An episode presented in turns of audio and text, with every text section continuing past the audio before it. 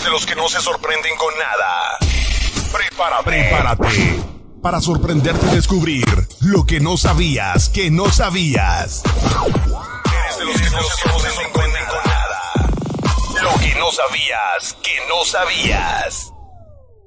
Bienvenido a una emisión más de este tu programa favorito, Lo que no sabías que no sabías, transmitiendo completamente en vivo por la 91.7 de tu radio en FM. En Facebook nos encuentras como Nueva Vida Radio 91.7, en Instagram nuevavida.radio, síguenos, danos like, recomiéndanos y sobre todo déjanos tu comentario, saludo o algún tema que quieras que tratemos. Estamos aquí para atenderte y para escucharte. Soy Rolas Tavares y te saludo lleno de gusto, alegría y hoy específicamente muy honrado. Muy, muy honrado porque me acompaña el doctor en historia por la Universidad Autónoma de Zacatecas, Ever Rubalcaba Hernández, que su línea de investigación es la historia de los usos del agua y la historia de la educación. Mi Ever, bienvenido. Muchas gracias, Rolando. Aquí estamos en lo que no sabías de lo que no sabías. Y el día de hoy vamos a platicar acerca de, de un evento de la historia moderna, de la historia reciente, que marcó en todos los aspectos al mundo en general y no nada más a Alemania. El día de hoy platicaremos de la Segunda Guerra Mundial, ya que en la historia moderna, en películas, en libros, en eh, pláticas con los compas, siempre sale a relucir la Segunda Guerra Mundial, Hitler, el Holocausto, la muerte de millones de judíos y así una infinidad de barbaridades hechas por el régimen nazi y las políticas ideológicas de Adolf Hitler. Mi buen Ever, pues aquí que eres eh, un historiador reconocido, estudioso, te tenemos aquí para, pues, eh, nos ilustres acerca de esta, pues, de esta atrocidad, de esta guerra, de esta acción bélica que inicia por allá con un acto de, de invasión, se podría decir, a, a, Polonia el primero de septiembre de 1939, si no me fallan los cálculos. Eh, ahí tenemos un, un Hitler, eh, se podría decir, traumado, ahí tenemos a, a, un resentido, a lo mejor. resentido, traumado, por ahí este, en mis investigaciones salía que era un pintor al que nunca pudo sobresalir en ese ámbito que después eh, sus discursos, su manera de pensar lo ayudaron a ir eh, creciendo en un partido político al que después le cambió el nombre, que después hicieron el Tercer Reich, por ahí, si no me falla mi alemán, el Tercer Reich, y lo que nos llevó a esta serie de atrocidades, a esta serie de barbaridades, a lo que es la segunda, o lo que fue más bien la Segunda Guerra Mundial. Y podemos decir que no solo fueron judíos, fueron por ahí gitanos, personas con discapacidades físicas y mentales, eh, por ahí los homosexuales, personas de otra etnia, de otra nacionalidad. O sea, no era simplemente que fueran judíos, sino simplemente con que fueran diferentes a la idea de Hitler. Exactamente. Entonces, Eder, platícanos cómo, cómo fue. Vamos a primero a platicar de, de lo que sí ya sabemos para después irnos a algo un poquito más interesante, más curioso, más, uh, más como ignorado o algo que no sabíamos que no sabíamos. La Segunda Guerra Mundial inicia el primero de septiembre de 1939 y de ahí... Es correcto, Rolando, el, el, conflicto conocido, conocido como Segunda Guerra Mundial inicia en, en esa fecha que tú estás mencionando, pero tiene algunos antecedentes. Desde Ajá. los años 1931, por ejemplo, cuando Japón invade una provincia china y crea un estado, un protectorado, una colonia japonesa. Y Ajá. eso pues ya va delineando un poco el, el, el, cuadro, ¿no? Para que algunos países que no estuvieron de acuerdo pues empiezan a hacer sus, sus acciones en contra de esa, de esa invasión japonesa. En 1933, el, el partido que tuvo bien, dices, dices, formó Hitler, el Partido Nacional Socialista Alemán, de los obreros, algo así, no, no recuerdo bien el nombre, la, nomenclatura, acceden al, al, poder en el 33. Entonces ahí paulatinamente Hitler, que dijiste bien, es un, es un pintor a lo mejor fracasado, que tuvo una, una infancia muy carente de recursos y vivía en Viena donde el, el, arte era muy clasista, entonces eso le va, le va alimentando su idea de pues, racismo, ¿no? De, antisemita, anti, todo lo anti que puedas, que puedas escuchar. Anti todo. exactamente. Si no era güero y alto. Y ojo azul. creo que nosotros no cabríamos en eso. Qué bueno que, que, no nos tocó, ¿eh? Sí, entonces en, en el 33 acceden y él como había participado en la, en la Primera Guerra Mundial y Alemania había, pues, lógicamente, perdido, él tenía ese, por eso dije resentido, él tenía a lo mejor ese resentimiento, ese, ese afán de revancha por la cuestión alemana. Entonces, pues va desconociendo un poco ese tratado de Versalles que fue el que, el que firmaron al término de la Primera Guerra y empieza a rearmar a Alemania poco a poco y ir en contra de este tratado de Versalles ya en el poder, hasta que rearma totalmente a Alemania. Y entonces ocurre lo que tú dices, invade Polonia en compañía de Rusia, de la URSS, de Stalin. Ahí por ahí ya se firman un pacto de no agresión, pero por debajo del agua, por debajo de la mesa, dice, tú invade por un lado y yo después invado por otro, este y oeste, y se da el, inicio de la Segunda Guerra con la declaración de guerra, valga la redundancia, de Reino Unido y Francia hacia Alemania. Entonces, digamos que eh, el, el, discurso de Hitler, el discurso que él manejaba, era un discurso de odio, un discurso de, de supremacía, vaya, y que a final de cuentas nos llevó a infinidad de muertes y que terminó convenciendo a millones de personas, bueno, a miles de personas, a cien miles de personas, de, de pensar como él. Exacto. A pesar de que su pensamiento era algo, pues, fatal, anti todo, como decías, fatal, un pensamiento, pues, eh, del que nadie se imagina pensar de esa manera y él fue agarrando aquí y agarrando allá y convenciendo a todos de que su manera de pensar era la mejor y era la correcta. Entonces hablamos de un Hitler traumado y que a final de cuentas pues, era listo. Era muy inteligente. Eso eh, nadie lo puede negar. Incluso de cuando inicia la guerra en el 39 al 42, Alemania hitleriana, vamos a decir, eh, eh, tiene sendas victorias en varias batallas, tanto que, no sé, se alía, por ejemplo, con Italia, con Japón, que eran, que eran pues afines a algo de su ideología, ¿no? Traiciona a la URSS después, y por eso la URSS le entra en contra de Alemania, porque después Hitler intenta invadir la URSS. Ya, ya con Polonia, ahí en la, en, plena puerta de la, de la URSS, dice, pues yo voy para allá, ¿no? Pero lógicamente que Hitler era un personaje muy inteligente, se rodeó de personas mucho, muy inteligentes que le hicieron también ver o hasta formar una imagen muy contraria a lo que después vimos que fue la ideología nazi. Y, y aparte, él se la creó entre sus allegados, una imagen distinta a lo que en realidad era.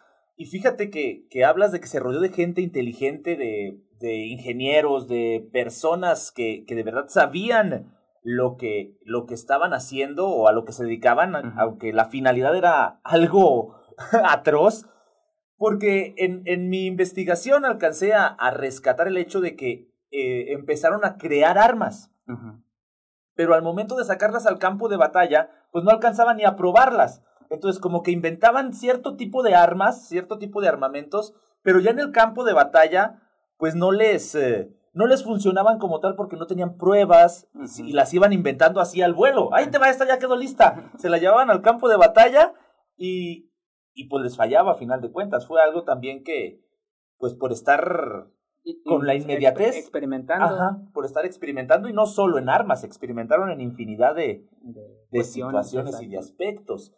Entonces, cuando nos referimos a la Segunda Guerra Mundial o a Hitler, siempre, siempre lo que se nos viene a la mente son campos de concentración, nazis, Hitler, bombas atómicas, sangre, destrucción, maldad. Maldad. Todos estos elementos, pero debemos de, de, reconocer que dentro de toda esta... pues todas estas cosas malas, eh, hubieron ciertas genialidades. Como te mencionaba, la, la manera en que Hitler eh, convencía a las personas de que, de que ellos eh, lo siguieran, de que, de que, de, de adoctrinarlos, de seguirlos, de seguirlo, más bien a Hitler, sin preguntar nada. Exactamente, y para eso, pues la propaganda tuvo un, un papel importantísimo en, en la persona y en el régimen de Hitler en Alemania cómo, cómo un, un, hombre tan malo, tan anti todo, como lo hemos, hemos definido aquí, cómo pudo convencer a millones de gente, como tú dices, a millones de personas de que esa ideología era la, la mejor o la, o la correcta. Entonces, ahí, desde que él asciende al poder en el 33, pues él comienza a, a cooptar todos los medios de comunicación desde entonces. Él tenía la radio, que estaba en todos los, en todos los hogares alemanes, tenía influencia en algunas películas pro nazis, tenía lógicamente que los periódicos los tenía cooptados, o sea, la, la propaganda era toda haciendo alusión a que la raza aria, que era la que, la que él, persiguió o, quería la hegemonía mundial, la raza aria tenía que ser la que dominara el mundo. Y por ahí le llaman pangermánico, que todo lo, lo que hablara alemán se tenía que juntar en un solo, en un solo imperio que fue el Tercer Reich. Por Reich, también si no me falla mi alemán. sí, sí, no nos falla un poquito el alemán. Sí. Fíjate que ese Tercer Reich me, me, me suena a cuarta transformación, ¿eh? Yo no lo dije, lo digo. bueno, sin irnos tan, tan cuestiones sanguinarias, tan sanguinarias. Sí, ojalá y no sea. Eh, entonces, la propaganda, y fíjate que también eh, alcancé a rescatar que él a los jóvenes tenía como un líder juvenil, que él desde los 10 años hasta los 16, 14 años iba inculcando y adoctrinando a los jóvenes desde los 10 años para que fueran eh, pensando como él quería. Y como dices, vía medios de comunicación, vía radio, televisión, periódico, películas, este, algunas hasta marcas de ropa se se aliaron con él para poder, o, él las controlaba para de este modo tener el control completo de todo y hacer cambiar de parecer, vaya, o hacer pensar de una manera tan mortal a todas las personas de Alemania. Exactamente. Por ejemplo, el, el símbolo nazi por excelencia, la esvástica o la, suástica, no, no sé cómo se pronuncia que es esvástica, pero él, yo también me pusiste a leer porque pues, mi tema no es la Segunda Guerra Mundial, y encontré que eh, ellos la toman porque es la esvástica es un símbolo de buena fortuna, Ajá. de buena fortuna. Entonces, ¿cómo crear un símbolo de buena fortuna? ¿Cómo cambiarlo hacia una ideología tan, tan pues tan anti tan anti todo, anti todo, anti vida, anti, anti amigos. ¿Cómo hacerlo? Pues se dan cuenta de que en unas excavaciones en culturas antiguas germánicas encuentran en, en losa o en algunas construcciones esa, ese signo. Entonces forman, van formando el, vamos a decir, el mito o la idea de que esa esvástica es parte del, del, del ario, de la raza aria, de la raza germánica. Entonces lo van poco a poco, paulatinamente, lo van convirtiendo en un símbolo alemán. Y después se descaran totalmente y lo hacen un símbolo nazi un símbolo nazi que hasta, nuestros días lo vemos y sabemos qué significa. Exactamente. fue tanta la genialidad en cuanto a diseño, en cuanto a, a tema, en cuanto a publicidad, vaya, que hasta el día de hoy sabemos que la, la esvástica es eh, un, un, símbolo ahora, pues, de muerte, un símbolo de, de malos recuerdos, un símbolo para muchas personas, a lo mejor hasta de traumas, pero sigue vigente hasta nuestros días. ¿Cuántas marcas han perdurado así? Exactamente, porque ves tú la esvástica y dices, la, lo, lo relacionas inmediatamente con la Alemania nazi. Ajá. O sea, la esvástica negra o el fondo blanco y alrededor el rojo. O sea, dices, eso es el, nazismo alemán. No, no tiene pierde, es como algo, una marca, como tú bien lo dijiste, que la reconocemos hasta, no sé, ¿sí? En cualquier, en cualquier momento y en cualquier lugar. Nada más es que nos la muestren. Y ahí es la genialidad de, del, del, encargado de la propaganda nazi llamado Joseph, otra vez el alemán, Goebbels o algo así. Goebbels. Goebbels. Ah, no, es que traigo el alemán bien, bien al tiro. sí, él, él era el encargado, o fue el encargado, perdón, de, de, de crear toda esta imagen primero de un líder, pues hasta carismático si quieres en algún momento, después muy duro, o sea, él era el encargado de que Hitler fuera la figura central del nazismo y que el nazismo perdurara en toda Alemania y después en gran parte de Europa. Verdaderamente interesante y el trabajo de Goebbels, la verdad, un trabajo prácticamente de un mago. un, un, trabajo de, de admirarse. Hitler, un gran orador, algo que lo ayudó mucho a, a, convencer, a llegar hasta donde llegó, a ser esta, esta persona capaz de, de, con su manera de hablar, convencer a las personas. Los discursos que hacía, cómo hablaba, cómo se dirigía a la gente, cómo manejaba el micrófono, era algo, la verdad, también mágico.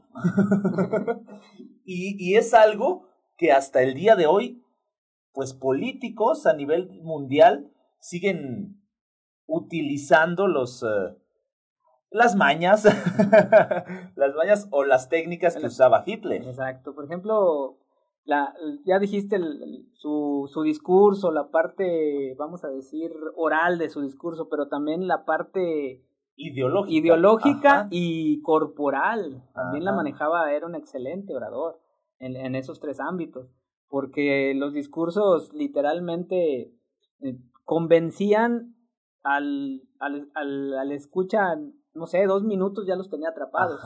Entonces sí era un orador excelente y, y eso también lo aprovecharon mucho los, la Alemania nazi para acrecentar su, su poderío.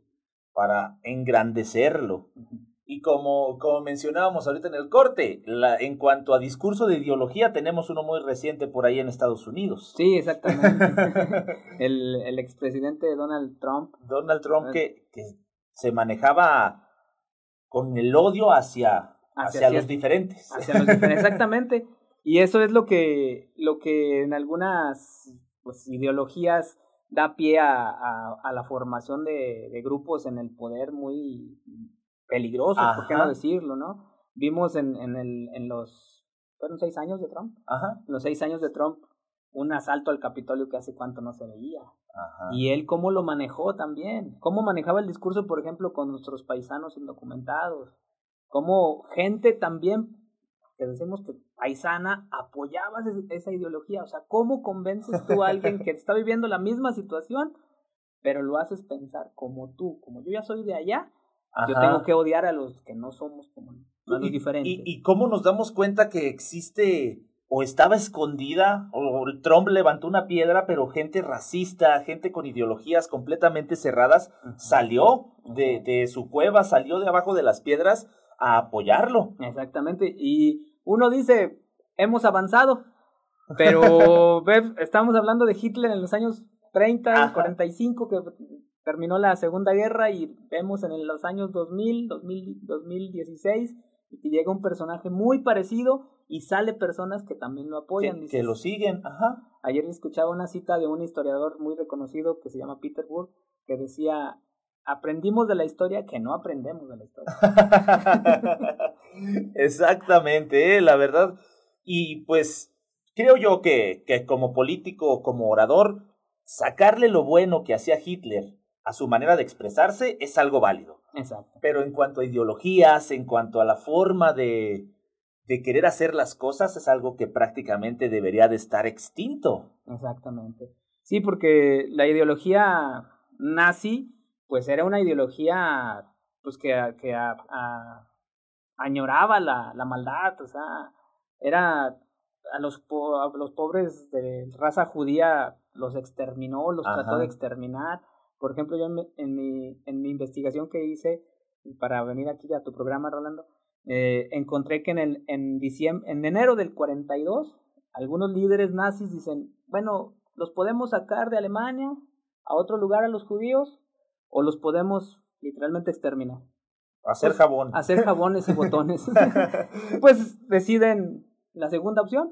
Entonces imagínate el pensamiento de los, de los cercanos a la Alemania nazi, ¿no? O sea, en lugar de, teniendo la opción de, de, de exiliarlos o, exiliarlos, sacarlos de su territorio, no, dicen, pues mejor hay que matarlos, porque si no a lo mejor después se les ocurre volver. O qué tal que se nos voltean, o qué tal que luego se vienen contra nosotros, entonces estaban evitando un conflicto. Y ahí es donde empieza el, el, el holocausto y la, pues, la, la, el boom, ¿no? De los de estos campos de concentración, Auschwitz, que, que, vemos en películas, en libros, en eh, infinidad de fuentes de información que es algo verdaderamente aterrador. Aterrador, exactamente. Que es algo que nadie quiere pues ni experimentar y al momento de investigar hasta como que uno dice, ah, ¿cómo, cómo hubo personas capaces de, de hacer esto? De simplemente amontonar personas y echarles un cerillazo con, con gasolina o ah. ese tipo de cosas. O, o simplemente bueno, una película, hablando de películas del, de esta época que a mí me encanta es el,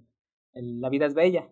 Ajá. La vida es bella es una, para mí es una obra de arte de la cinematografía y cómo ahí se ve toda la, la maldad, la, la mm, ay, no tengo ni la palabra para explicar lo que hacían con, con gente que solamente pensaba diferente a, a ellos. ¿no? Y eso era todo, ese, ese fue su, su delito pensar y ser diferentes a, a, este régimen.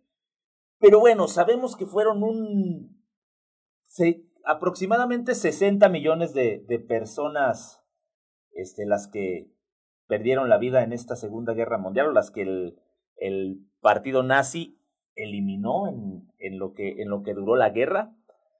Pero no por defender o no por alabar dejaron en el mundo muchas cosas que verdaderamente funcionan y que nos siguen y que seguimos utilizando en cuanto a ciencia y en cuanto a tecnología. ¿Por qué? Porque como te decía hace rato, las armas, las eh, armas que no eran ideales para el campo de batalla porque todavía no no estaban probadas, simplemente ahí están, les explotaban en la mano como las palomitas ahora a los niños y ese tipo de cosas y también por ahí se habla de, de las primeras conexiones inalámbricas. Por ahí eh, eh, Lamar eh, tenía un sistema de comunicaciones capaz de saltar entre, entre frecuencias para la transmisión de información. Una técnica de modulación de señales en espectro expandido que usaba un par de tambores perforados y sincronizados, a modo de pianola, para cambiar entre 88 frecuencias. Esto fue el principio, esto fue el precursor del Bluetooth, del GPS y del Wi-Fi. Algo verdaderamente... Eh, pues espectacular, ¿no? Para la época. Ajá. y, y, pues si ahorita se nos hace una innovación grande que, que, que, nos podamos comunicar inalámbricamente, imagínate hace 70 años. Ajá. O sea, y los, la Alemania nazi, la Segunda Guerra Mundial, no vamos a decir que la Alemania nazi, pero la Segunda Guerra Mundial sí aportó diferentes cosas, avances tecnológicos y científicos al mundo. También otra cosa que, que, los aliados, por ejemplo, aportaron el, el, el radar y, y los ordenadores. Los primeros ordenadores fueron, estamos hablando de computadoras, pues, fueron en esa época, en, en los años 40. Hitler cuando ya se ve después del 42 que empieza a tener derrotas muy seguidas, él mencionaba las armas secretas y trataba de convencer a su, a su ejército de que aguantaran porque tenía unas armas secretas. Pues no eran otras más que los misiles balísticos B1 y B2, que también son una aportación, y los aviones de reacción, que tenían, según, según escritores, tienen, tenían la capacidad de derribar cinco aviones aliados eran aportación, fueron aportaciones tecnológicas muy grandes. Muchas adecuaciones también a los aviones, mucho, mucho avance. Las cabinas presurizadas también vienen de la Segunda Guerra. En cuanto a automotores también, hubo, hubo infinidad de aportaciones eh, tecnológicas que la Segunda Guerra Mundial nos dejó. En cuanto a la, a la ciencia, Mi buen Ever, nos dejaron también por ahí algunos medicamentos, nos dejaron eh, hasta un refresco. Por ejemplo, la penicilina, que a pesar de que se había descubierto antes, creo que en el 29, pero la penicilina se exponenció su uso en la Segunda Guerra Mundial, en, precisamente con los aliados y los nazis. O sea, eh, vimos el uso, se vio el uso, no vimos, soy viejo, pero no tanto, se vio el uso de la penicilina en, en, una, en una población extensa y vieron que funcionaba y funcionaba muy bien. Y después empezó a utilizar de, de manera eh, exponencial en la medicina. Fue como Un, fue un punto de quiebre en cuanto a, la, penicilina, Y también en, en, la medicina en cuanto a todos los, eh, ¿cómo se les podría llamar? A los soldados heridos que tenían que amputarles alguna extremidad. También en cuanto a esto hubo mucha, mucho avance, pues porque ya los tenían ahí, o sea, había manera de experimentar. Exactamente. Y que tocas el tema, también leí algo sobre un, un experimento que hacían con, pues literalmente con los esclavos de guerra, con los prisioneros de guerra, perdón, es la, es la palabra correcta, o con los judíos, que los, los exponían a la hipotermia a la hipotermia o los metían en agua helada desnudos o desnudos los dejaban expuestos a las temperaturas de, invierno, de un invierno europeo que eran de andar en los más de 30 grados centígrados bajo cero. Entonces ahí ellos crearon un, un calentamiento activo, le llaman, calentamiento rápido activo, que es en contra de la hipotermia, que se sigue utilizando ahora en la, en la ciencia médica para las personas que tienen o sufren de hipotermia. Entonces es un, es un calentamiento cutáneo. Ajá. Entonces se sigue utilizando y fue un invento alemán. Con estos, en estos campos, inventado en estos campos de concentración. De, de la, pues, eh, se puede decir propuesto por, por los genios que, de los que se rodeó Hitler. Exactamente. En cualquier ámbito, este, ya sea tecnológico, eh, eh, para las armas, en cuanto a la ciencia, doctores él se rodeaba de las mejores personas y la verdad era, es algo y sigue siendo algo, pues que no podemos dejar de lado y no podemos dejar de mencionar. Hubo muchas atrocidades, sí, hubo muchas muertes, sí, aunque, pues no lo valían, nos trajeron muchos avances. Exactamente. Fíjate, te decía acerca de la, de la, del refresco. Sí. La bomba atómica. También surgieron las M&M's. toallas sanitarias, gafas de sol, el refresco, este sabor naranja de, de la Coca-Cola, Coca-Cola patrocínanos, comida enlatada. Y así muchísimas, muchísimas eh, cosas. Y como dicen por ahí, no hay mal que por bien no venga. Esto no lo tengo, ahorita de las aportaciones que estás diciendo de la, de la tecnología, todo esto, el, refresco de, naranja me, me, sorprende mucho, pero también hay una que no la tengo documentada, pero es muy probable que sean los bochitos, Ajá. el Volkswagen, que supuestamente Volkswagen en alemán es el coche del pueblo, el coche de la gente, entonces se dice que Hitler tenía la idea de que todo alemán debía de tener su, su carro, entonces hicieron un carro económico y rendidor y sobre todo aguantador y fue utilizado supuestamente en la Segunda Guerra en algunas batallas. Ajá. Fíjate que hablando de esto, en cuanto a los carros, también la marca Jeep se, se levantó muchísimo en la Segunda Guerra por cuestiones económicas y por cuestiones de publicidad. Y siguiendo con los avances tecnológicos y de ciencia, Ever, que la Segunda Guerra nos dejó, nos mencionabas eh, unos ahorita que estábamos en el corte. Mira, por ejemplo, después de todas estas atrocidades que dijimos de, la, de, de los nazis, ahora en mi investigación resulta que salieron animalistas. Ellos fueron los, de los primeros países que prohibieron la vivisección animal, que no es otra cosa más que la mutilación a los animales, o sea, prohibieron, por ejemplo, los cortes de oreja en los canes, en de cola, o sea, todo esto también lo prohibieron. Ah, pero que no fueran judíos. Ah, exactamente. Por eso dije, es, a mí se me hizo hasta como una contradicción, ¿no? No, no como una, es una contradicción total, una incoherencia total en la ideología nazi. Sí protegían a los animales, pero en cambio a los que pensaban diferente les hacían todo tipo de atrocidades y todo tipo de acciones en contra de su, literalmente de su vida una, una manera de pensar eh, verdaderamente incoherente en avanzada, ¿no? Para aquel entonces, porque Hitler no pensaba en Alemania, pensaba en, en el mundo. En todo el mundo. esa era su, su, manera de ver como que pensaba en grande. Malamente. o de una forma equivocada, pero pensaba sí, en grande. Sí, sí, tenía un pensamiento global, vamos a decir, o sea, para estar más acorde con la época, ¿verdad? Tenía un pensamiento global. Eh, por ejemplo, también Hitler en Alemania, él preparándose para la, la gran guerra que él le llamaba, la guerra total, perdón, la guerra total le llamaba, él instauró o creó un sistema de autopistas en Alemania que hasta la fecha es envidiable.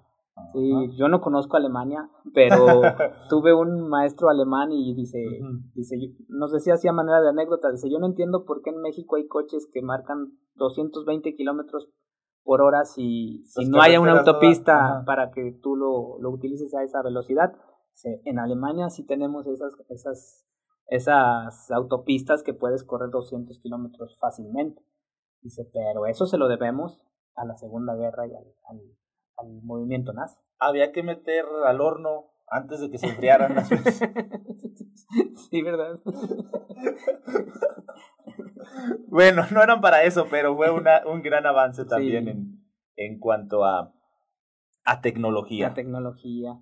Pues muchas, muchas, muchas, muchas aportaciones que dieron también los nazis. Algunos, ya dijiste, la energía nuclear con las bombas atómicas, a las cabinas presurizadas había unas linternas de dínamo, unas linternas de dínamo que aprovechaban en las batallas, o sea, las utilizaban, perdón, para alumbrarse el camino y simplemente eran apretar una un, un, botoncito, un botoncito y para hacer girar algo y alumbraban sin necesidad de una batería.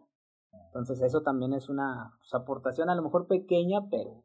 Pues es algo que, que en un futuro se sigue por ahí dándole vueltas, se sigue investigando, se sigue innovando y nos nos trae a la, a la pila de la computadora el día de hoy. Exactamente, o a la pila de un celular, ¿no? que dura veintitantas horas en espera. Muchos, muchos eh, avances, mucha ciencia, vacunas, prevenir enfermedades infecciosas.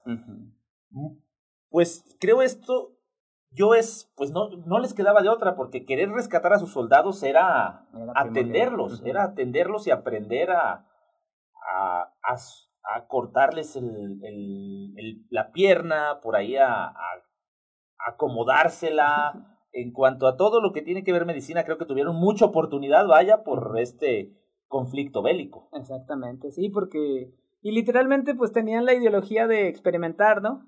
O sea, también no les no se tocaban el corazón para decir, ay, pues el dedo se le puede salvar, ¿no? Pues, córtale todo el brazo. O sea, no había problema. O sea, para ellos no era no era una cuestión moral de... No se tocaban el corazón para nada. Para nada, ya vimos, o sea, y eso pues también da pie a, varios avances científicos y sobre todo médicos, ¿sí? Se conoció el cuerpo humano de otra manera. Descubrieron cosas que, que antes no había manera o que a lo mejor los estudiosos de, del cuerpo humano pues a lo mejor se la pensaban por el hecho de que no, pues es que eso es medio inhumano, es que eso no va, es que eso no. Y ellos pues les valió gorro, literalmente. Literalmente les valía. a lo mejor no gorro les valía. Otra cosa. Infinidad de cosas que nos dejaron por ahí los eh, actores de la Segunda Guerra Mundial. Y ahorita me platicabas acerca de algo que pasó por ahí en el 39, me decías. Ah, sí, en 1939, en el inicio de la guerra. Si recordamos la Segunda Guerra Mundial, hay un eje muy pues muy mencionado, ¿no? El eje, hasta no lo mencionaban en la primaria, no sé si a ti, porque tú eres más joven, pero decía que el eje del mal, que era Alemania, Japón y, e Italia. Pero tenían un aliado, que era España. España en el 39, por ejemplo, hay un cuadro de Picasso que se llama Guernica, no sé si lo has escuchado. No. El Guernica de Picasso es muy famoso porque recrea el ensayo de la guerra total del, del nazismo. Ajá. Es literalmente Franco, el general Franco, extermina totalmente ese pueblo Guernica y Picasso lo retrata en una pintura. Pero ¿qué sucede en el 39 y, y cuando el, en España se, se crea el, o se instaura el fascismo o se, o se descara, vamos a decir? Pues hay algunos, algunos ciudadanos españoles que no están de acuerdo con esa ideología e igualmente, como piensan diferente, empiezan a ser perseguidos. Y en el 39, pues muchos huyen a Francia hacia Francia, la Francia, la República Francesa, y de ahí de Francia algunos zarpan hacia México, hacia México que está gobernado por Lázaro Cárdenas del Río, él les ofrece asilo político, y entre esos ciudadanos eh, españoles que vienen huyendo del, del franquismo en España, y ya con la guerra mundial por iniciarse o iniciada, llegan a México al puerto de Veracruz, y de ahí del puerto de Veracruz algunos se trasladan a Aguascalientes. Y es el caso de tres familias que llegan a Pabellón. En aquel entonces todavía no de Arteaga. Ajá. Entonces, esa también es una consecuencia, vamos a decir, una consecuencia social de la Segunda Guerra. ¿no? El, oh. el aislamiento, no, el aislamiento, el exilio de algunos ciudadanos de su natal país. Y al tres familias llegan a Pabellón, los Cons, que todavía por aquí anda el maestro Néstor Cons, llega su, su papá, eh, la familia Giral, Olivetti Giral, ¿te suena? Ah, sí, sí, sí. La, la, la, la, doña Carmen y la, la esposa del fotógrafo don Erasmo Durán, llegan, llegan niñas aquí con su padre, con don Tomás Giral. Y hay otra familia que, pues, con el tiempo se va de aquí, no, no tengo ya, que se, se apellidaban Bow, Ajá. la familia Bow. Entonces, de dos familias todavía tenemos aquí descendientes españoles, de los Giral, Ajá. Olivetti Giral y de los, de los Cons. Oh, mira, hasta dónde fue a repercutir hasta aquí, hasta Pabellón, lo, lo de la conflicto social que, que terminó ahuyentando a las personas por allá en España. Ajá. Y, oh. y otra cosa de, de, México, vamos a decir, en la Segunda Guerra, pues todos conocemos el Escuadrón 201, ¿no? Que fue y literalmente tuvo una batalla y se regresó y ya, o sea, algo chiquito, ¿no? Pero Esa fue la participación de México en la Segunda Guerra el, el, el, el, licenciado, el licenciado, yo sigo con licenciado, el general Lázaro Cárdenas también ayuda a los españoles vamos a, le llamaban los rojos, los españoles rojos, que estos que estaban oyendo, les ayuda con algunas armas, enviándoles armas hacia, hacia España para combatir el franquismo. También tuvimos nuestros, uh, participación. Nuestras participación, pues a lo mejor muy pequeña, ¿verdad? Porque pues, México... Estaba muy lejos. Estaba muy lejos y qué bueno. y eh, aparte México pues estaba saliendo de la, de la Revolución Mexicana, o sea, ah, estábamos en plena reconstrucción. No, no había manera de, de apoyar por más que quisiéramos, porque primero había que apoyar aquí. Exactamente. Pero son consecuencias que tuvimos más locales, vamos a ver. Ajá.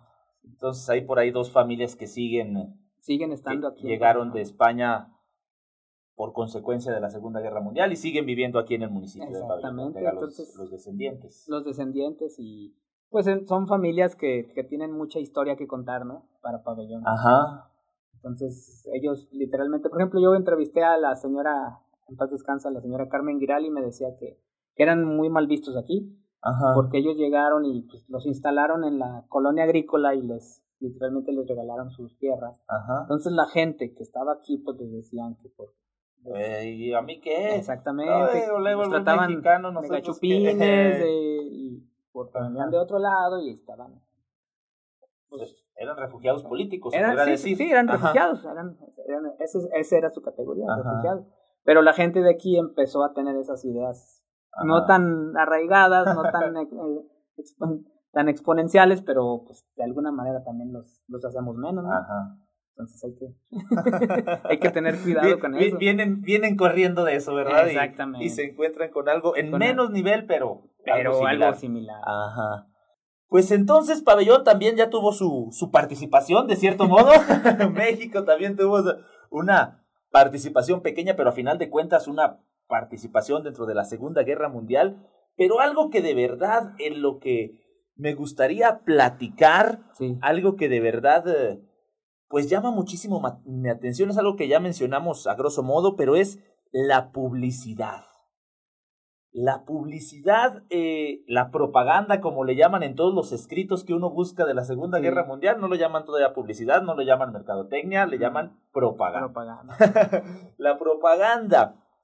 El diseño gráfico, este, que con las esvásticas que platicábamos hace rato, eh, la lo apoyaban con estética de cine, los comerciales y todo lo que Hitler quería dar a conocer al pueblo, siempre era con eh, ondas cinematográficas. no, no, no, no reviraba el precio. no, pues literalmente tenía el, el, el, todo el dinero alemán en sus manos, ¿no? O sea, y la propaganda nazi era perfecta, o sea, no, no, no veías un, un esbozo de error en cada, en cada comercial, en cada, era muy dado a los carteles. Ajá. Sí, o sea, siempre dibujando al lado aliado de la maldad. Ajá.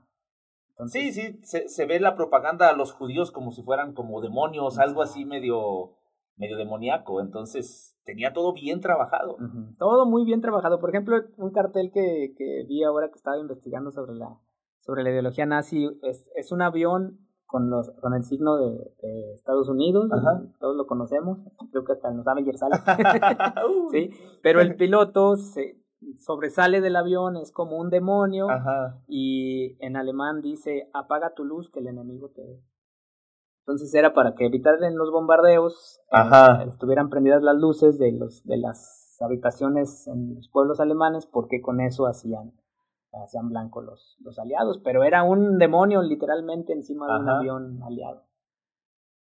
Platicamos que hasta el día de hoy no ha existido propaganda o publicidad más exitosa y poderosa que la del Partido Nacional Socialista, de los obreros alemanes.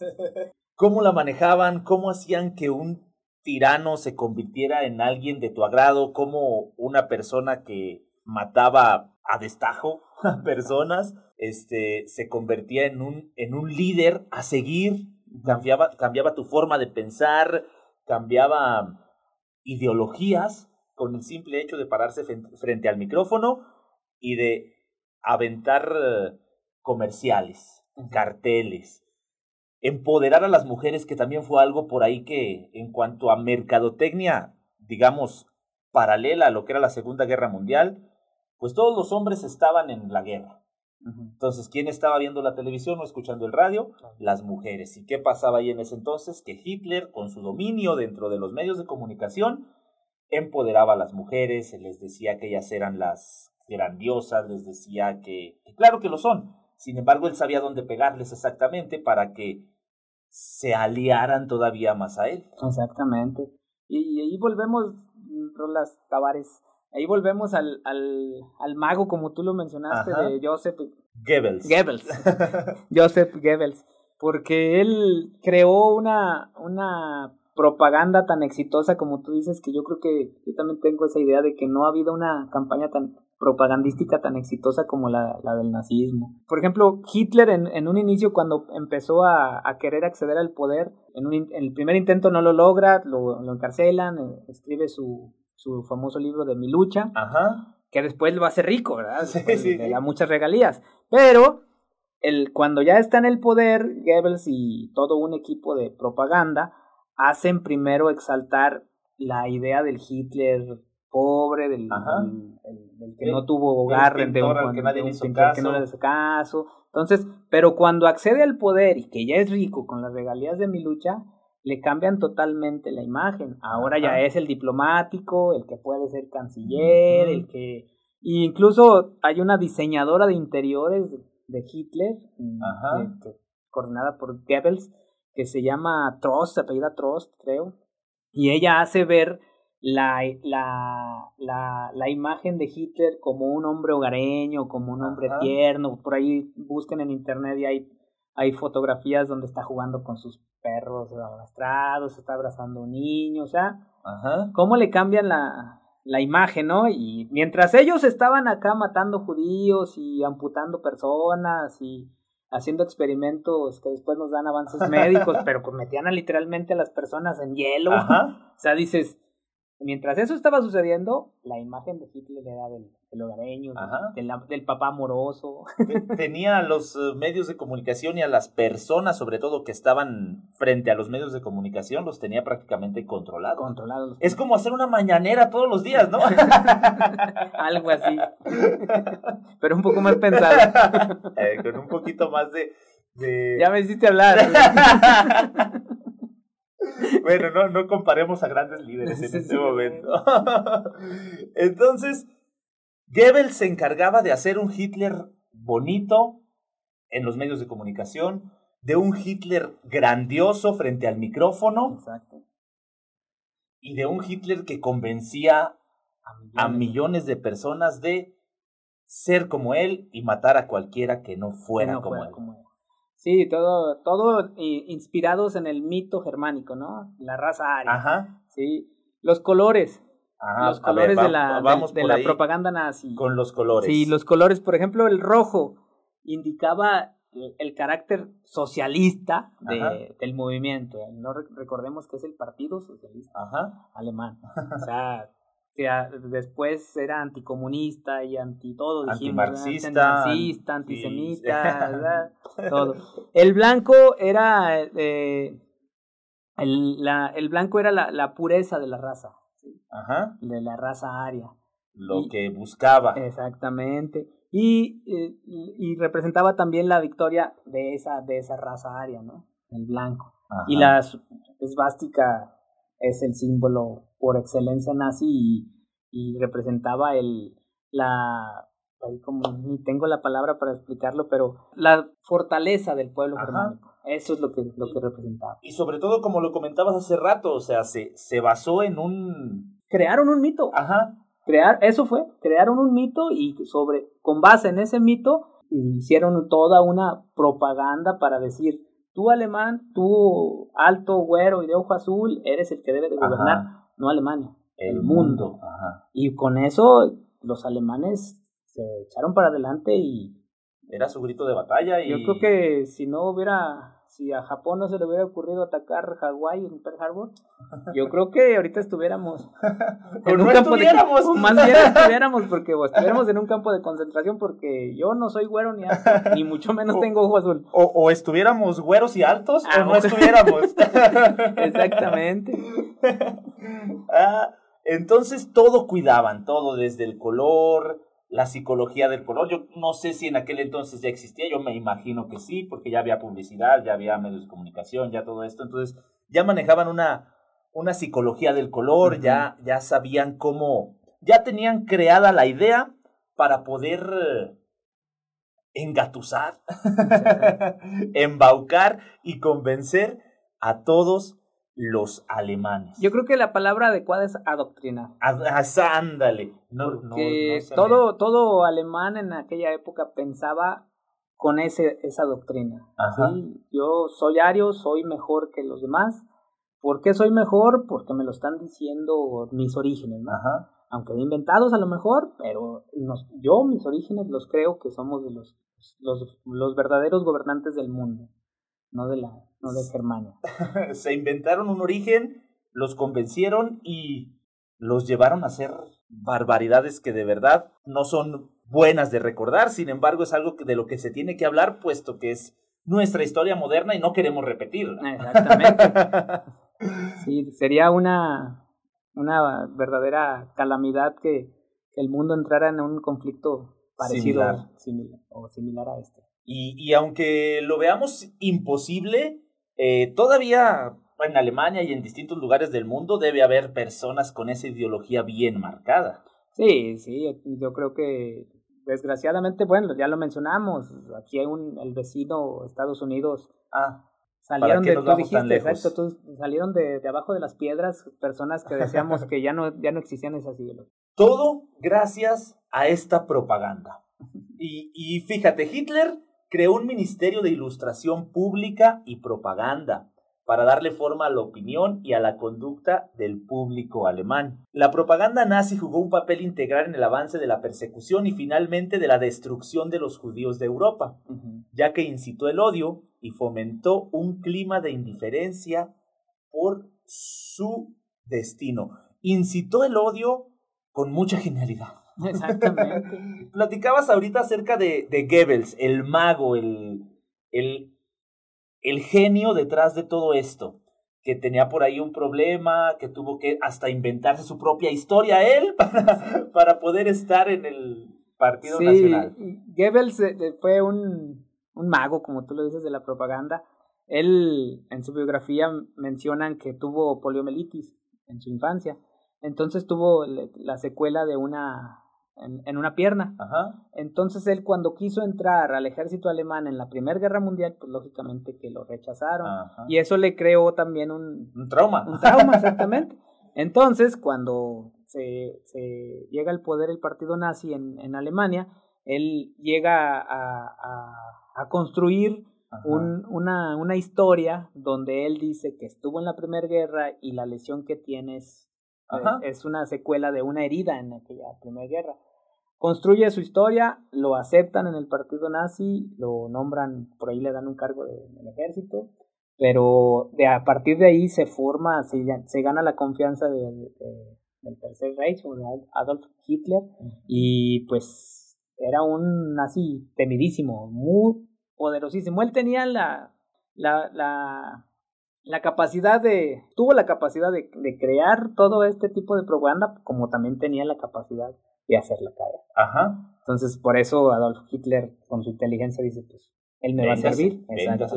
Se juntaron los traumados y hicieron un desorden. Exactamente. Entonces hay que tener, hay que tener cuidado cuando se junten dos de, esa categoría. hay, que, hay que tener mucho, mucha reserva. Mucho cuidado, porque fíjate que Goebbels, con su genialidad, mantenía en alto el espíritu de la población. Las campañas de propaganda buscaron el reclutamiento, la financiación del conflicto, la unificación del público, la eliminación de la disidencia de todo tipo, la conservación de recursos y la producción de material para la guerra.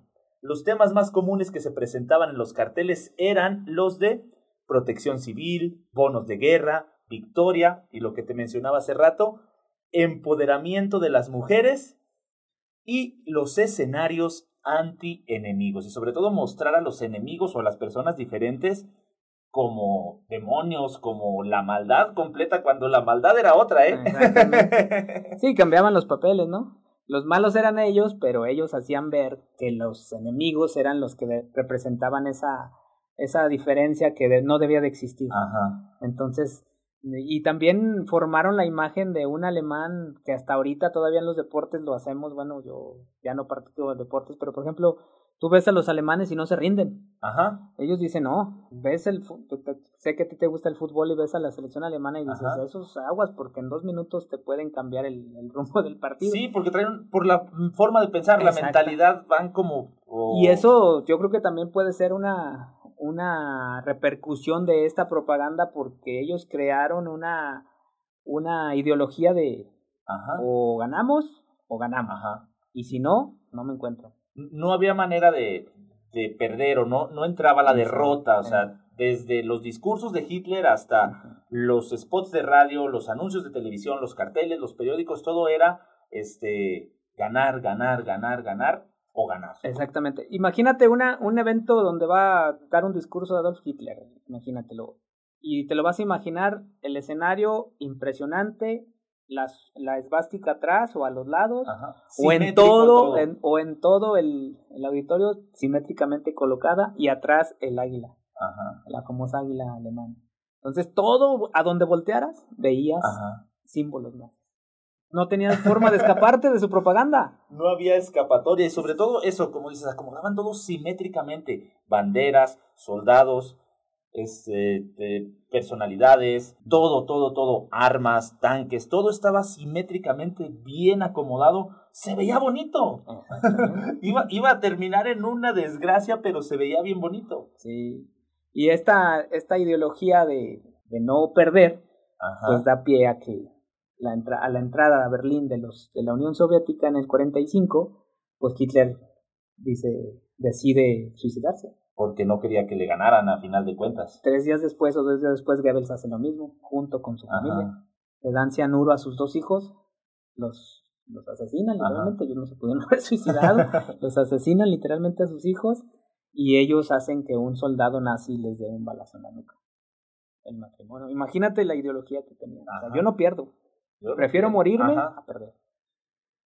Se fueron adoctrinando durante muchos años muchísimos años. Desde niños, ya personas adultos, tenían una manera de pensar completamente diferente a las demás. ¿Tienes algún dato curioso aparte del de pabellón que nos quieras comentar antes de despedirnos? Bueno, pues miran, mm, también los un aliado de, Adolfo Hitler fue Benito Mussolini. Un dato curioso que yo no lo sabía, fue docente. Fue un maestro en, en Italia que, que además en su infancia fue un niño, le llaman ahí en la biografía, niño conflictivo Traumado también. Traumado. Todos los traumados se juntaron. Y también hace un partido que también es anticomunista, antisemita, antisemita. O sea, tenían muchas coincidencias. Pero en, en, en, su infancia, Benito Mussolini, que después se alía con Adolfo Hitler, pues él fue expulsado de su colegio. ¿Por qué crees? Porque el niño primaria sacó una navaja y trató de asesinar a un compañero y lo hirió. Ajá. Entonces, literalmente, pues lo expulsan, ¿no? Imagínate cómo venían ya la, la, el pensamiento de, estos, de estas personas. En estos tiempos hubieran dicho, no, es que no lo podemos expulsar porque le afectamos el crecimiento y el desarrollo. Pero lo curioso de todo es que después se hace docente. Ajá. Entonces imagínate una persona con este tipo de pensamiento, con estas acciones en su infancia. Siendo docente. Siendo docente. Peligro. Significa peligro. Y significó mucho peligro para la Italia de, de los 40. Mira, nada más. Todo lo que nos dejó. ¿Tienes algo más antes de despedirnos, Miever? Pues no, fíjate que primero agradecerte la, la invitación y pues ojalá y no sea la primera ni la última que, que pueda compartir aquí los micrófonos contigo. Me encantó tu programa y pues echarle ganas. No, hombre, ¿cómo crees que va a ser la última? Si ya antes de llegar aquí se me estaba ocurriendo Chernóbil, ¿eh? para que te vayas preparando. Ah, ¿Tienes eh, algún lugar donde podamos eh, visitarte, algo que nos quieras recomendar por ahí. Ah, pues mira, voy a aprovechar para el comercial. Ajá, adelante, adelante. Aquí, que ya me, bien, bien me estás dando la oportunidad. Tenemos un negocio que se llama El Jardín de Don Toño.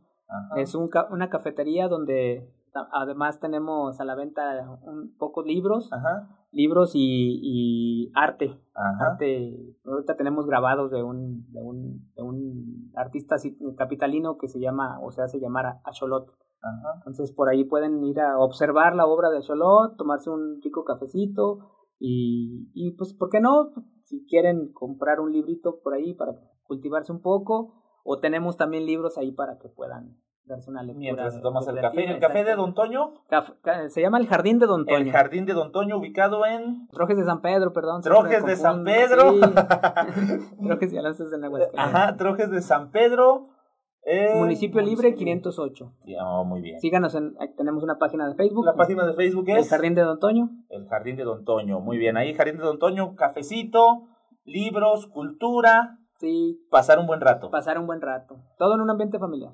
Es todo. Pues un buen rato fue el que pasamos aquí platicando acerca de la Segunda Guerra Mundial. Mi Ever, muchas gracias por estar aquí. Al contrario, Rolando. Un, un placer. Lamentablemente, nuestro tiempo ha llegado a su fin. Y como ya es costumbre en este su bello programa, no les digo adiós, sino hasta luego el próximo martes. Nos vemos, nos escuchamos y nos escribimos. Gracias, Ever. Gracias, Rolando.